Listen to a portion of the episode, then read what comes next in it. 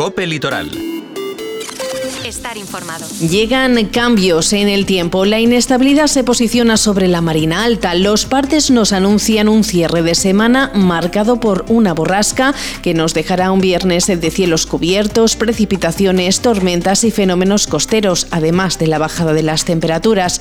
Tras días primaverales, la de hoy será una jornada más típica del invierno. El mercurio ha bajado, dejando mínimas en torno a los 8 o 9 grados y las máximas se quedan en los 17 grados en Benissa o los 16 de Parsent y seguirán en descenso de cara a mañana sábado, 4 grados menos. Muy buenas tardes, reciban un cordial saludo de quien les habla, Amanda Ortola. Avanzamos contenidos informativos y en clave comarcal seguimos con el conflicto laboral en la planta de Bimbo del Berger, avanzándoles que los trabajadores se movilizarán la próxima semana ante la falta de un acuerdo con la empresa. Miramos a Teulada, donde el ayuntamiento aprobó anoche en pleno los presupuestos municipales de 2024, unas cuentas que suman 21 millones de euros. También les avanzamos que en febrero comenzará la primera fase de la musealización de los baños de la Reina de Calp. Así lo ha confirmado el concejal de Cultura, Guillermo Sendra. Y en agenda recordarles que esta tarde se inaugura la Fira y Porrat de Sant Antoni de Benissa. Hecha la presentación habitual, entramos en los detalles de lo que hoy es noticia. Vamos a ello.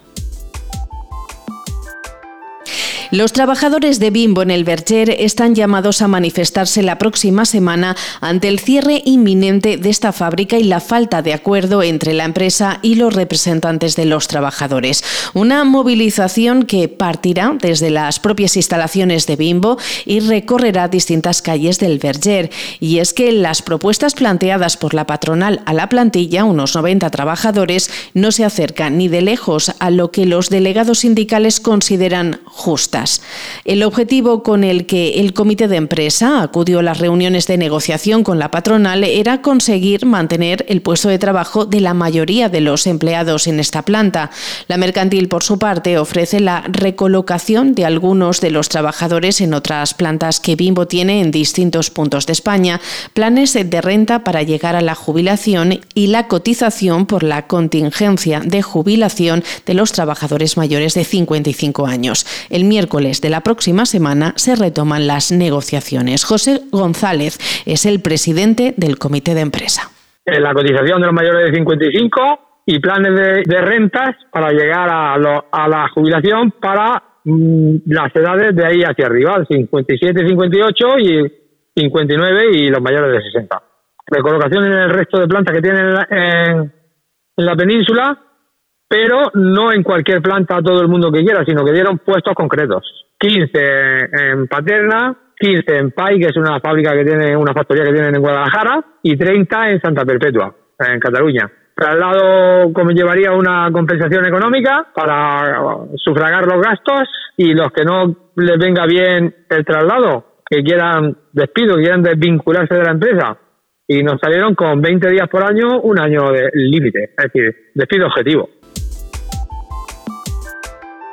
Teulada ha aprobado con carácter inicial los presupuestos municipales del presente ejercicio 2024, un documento económico que calcula un montante total de 21 millones de euros. Esta cantidad supone un aumento de más de medio millón de euros respecto a los presupuestos de 2023.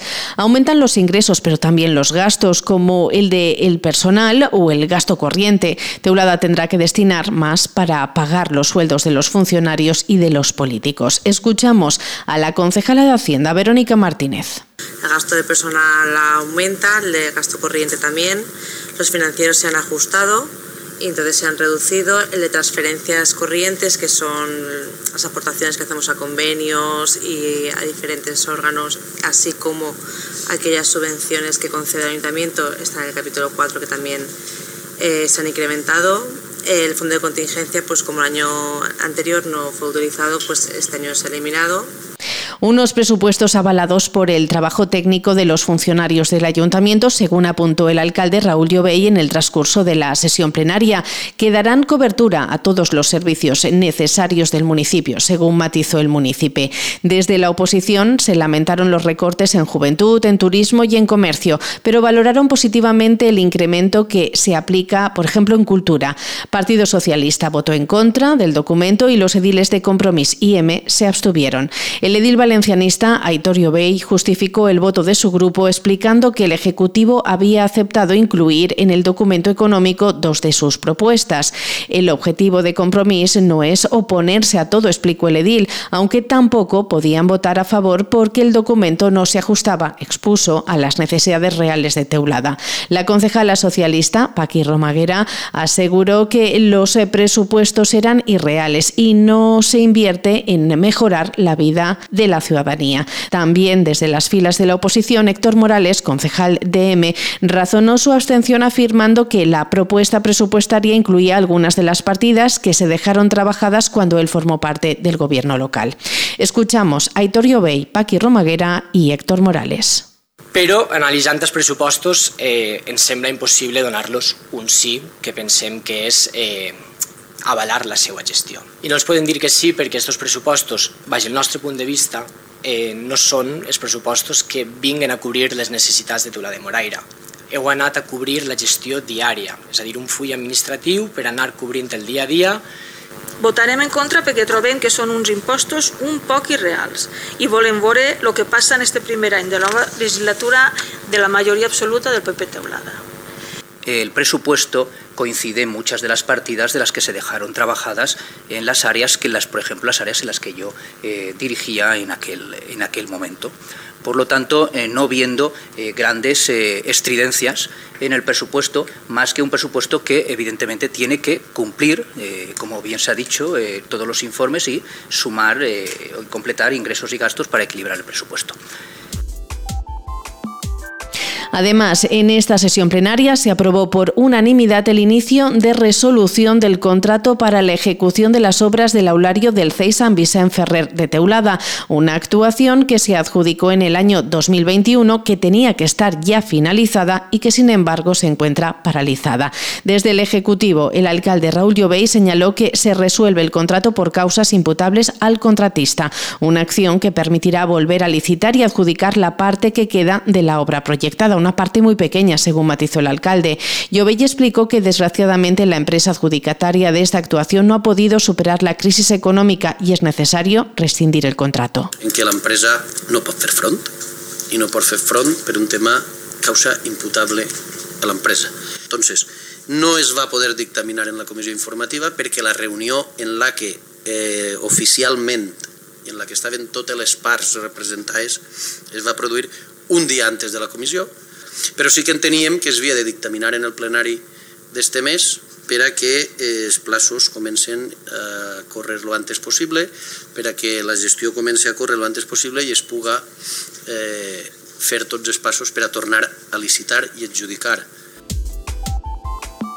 Poner en valor la riqueza arqueológica de Calpe es una de las prioridades del Ejecutivo local. Así lo ha asegurado el concejal de Cultura, Guillermo Sendra. En este sentido, el edil ha avanzado que durante el inminente mes de febrero está previsto que se inicie la primera fase del proyecto de musealización de los Baños de la Reina, un yacimiento arqueológico de la época romana de especial interés histórico por su estructura y sus mosaicos. Una actuación que dispone de un presupuesto que suma más de 430 39.000 euros y que financiará la Diputación Provincial de Alicante. El objetivo del proyecto es convertir este importante conjunto arqueológico en un museo al aire libre, un espacio que ya es visitado por turistas que eligen Cal como destino.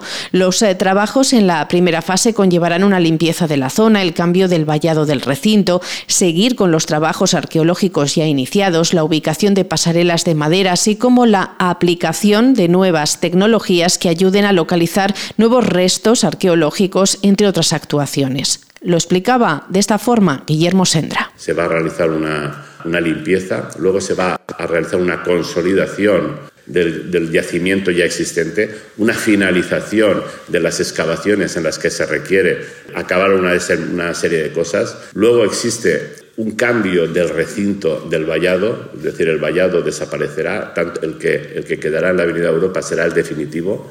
Y antes de concluir, recordar que hoy viernes Benissa se viste de fiesta, llega la Fira y Porrat de Sant Antoni, jornada que incluye como novedad la tradicional quema de la hoguera y una chocolatada como acto inaugural esta tarde. Durante este primer fin de semana de Fira también se llevará a cabo la bendición de animales, el concert de Fira, el rally fotográfico o el concurso de paellas.